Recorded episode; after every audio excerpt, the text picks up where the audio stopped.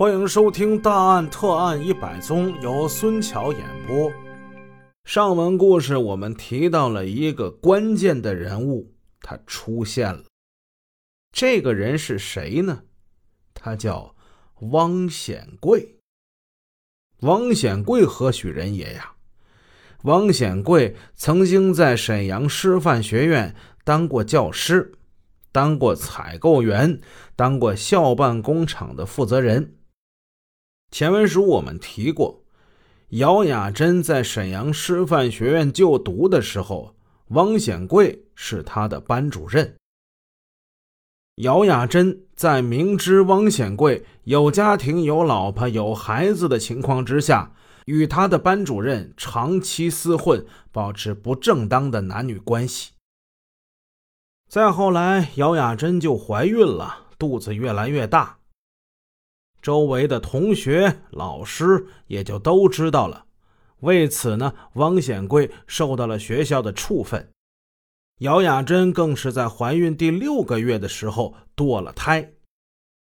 在沈阳市师范学院提供给警方的鉴定材料里称，汪显贵其人生活散漫，道德败坏，曾因酗酒打人被公安机关拘留。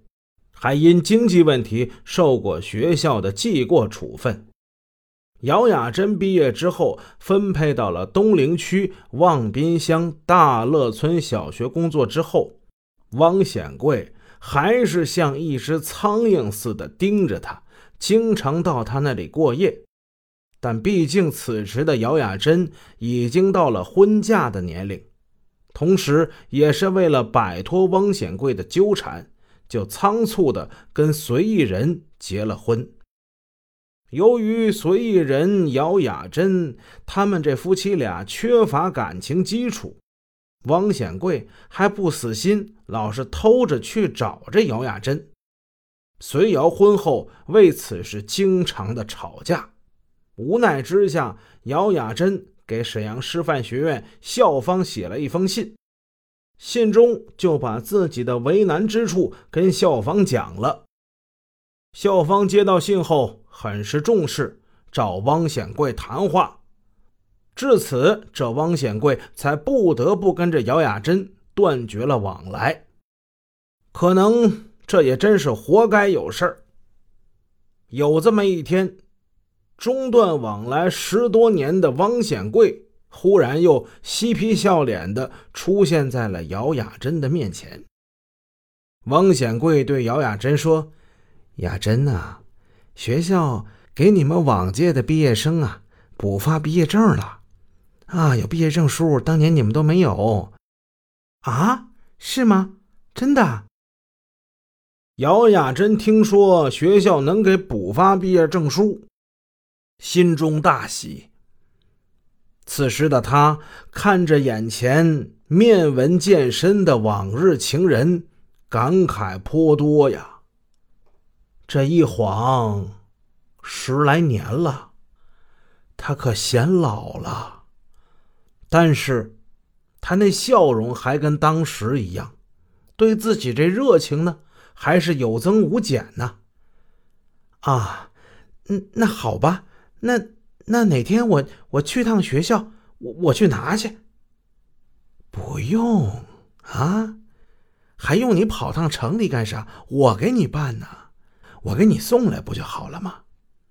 王显贵那两只眼睛直勾勾的看着已为人妻的昔日老相好，那眼中啊贼光四射，这眼睛啊就盯着姚雅珍。别看此时的姚雅珍都生了几个孩子了，但是啊，哎呀，怎么看着，哎，比当年看着还好看，风韵犹存呢。汪显贵没出息，看的哈喇子都要下来了。哎，他多想伸手把姚雅珍给搂在怀里。哎哎，不行，哎，周围还有人看着，啊，还是得收敛收敛。通知往届毕业生领取补发的毕业证书，这本来是校方该办的事儿，与他王显贵有关吗？半点关系也没有。这汪显贵何必是大老远跑一趟农村呢？实际上，这不过是汪显贵重新接触姚雅珍的一个借口而已。此时的他已经是三个孩子的父亲了，但是呢，还跟当初一样，沉迷着婚外恋，惦记着姚雅珍。现在以这个借口，又可以恢复跟他的接触了。此时的姚雅珍呢，她婚后受到了丈夫的歧视，精神上郁郁寡欢，重见汪显贵。正好填补他感情上的空白，也算是一拍即合。这两人呐，就开始鱼雁往还，电话频频，公园、电影院都留下了他们的足迹。姚雅珍腿部患关节炎，因此每过一段时间就要到沈阳城里去就医。汪显贵就要求他每一次，你只要是进城，你就必须得给我打电话。借此机会，两人还能见上一面。有那么一回，汪显贵在姚雅珍看完病之后，领着她在街上走，用手指着一栋新的宿舍大楼，假惺惺地说：“雅珍呐，以后啊，我就搬这儿住。”你跟随意人结婚，你没摊上好人呢。你呀，跟他离婚，我也离，然后咱俩结婚，我什么活都不让你干。哎，我看一新款洗衣机就挺好，这洗衣机带烘干的，以后连晾衣服这活都省了你了。我要把这十年、十来年你失去的东西，我一次性的都给你补回来。听了汪显贵的这些甜言蜜语，姚雅珍几乎陶醉了。是啊，他多么幻想能够在沈阳这座大的城市里边生活，那肯定比农村那要好的不知道多少倍了。老情人汪显贵懂感情啊，他理解我，他爱护我，而我的丈夫呢？天天骂自己是破鞋、养汉子，姚雅珍一声叹息呀。他想起春晚赵本山、范伟演的小品里范伟说的一句话：“做人的差距怎么就这么大呢？”打这儿开始，姚雅珍每次来沈阳是必见汪显贵，两人不是去公园，就是去看电影。这二人死灰复燃，说的话也开始越来越露骨了。姚雅珍抱怨说：“这随意人呐，他可粗鲁了，啥也不懂。有的时候啊，我正睡得香呢，他就他就把我弄醒了，他就想那个。哼，雅珍呐，你看这方面是不是还是我体贴人呢？嗯，你看我老婆，她要是有点什么不舒服啊。”哎，我是绝对不会强来的。这汪显贵嘴上说着人话，手上他可不干人事儿。在姚雅珍的身上，那就是摸来摸去，俩人胆子后来也就越来越大。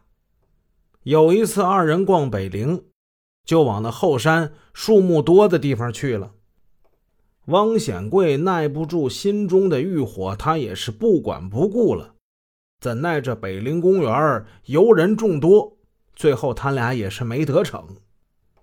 一次不成没关系，姚雅珍她老进城看病啊。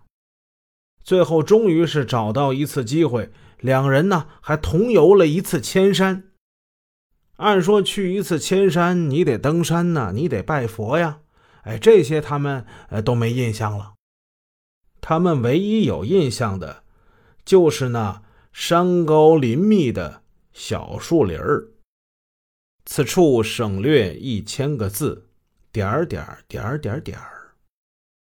一对狗男女终于是如愿以偿，可叹随意人，千防万防着长针，唯恐他跟姚雅珍有不轨的行为。每次姚雅珍进城，随意人都要在长贞的门前晃上几晃，望上几望，生怕长真也跟他老婆一起进城。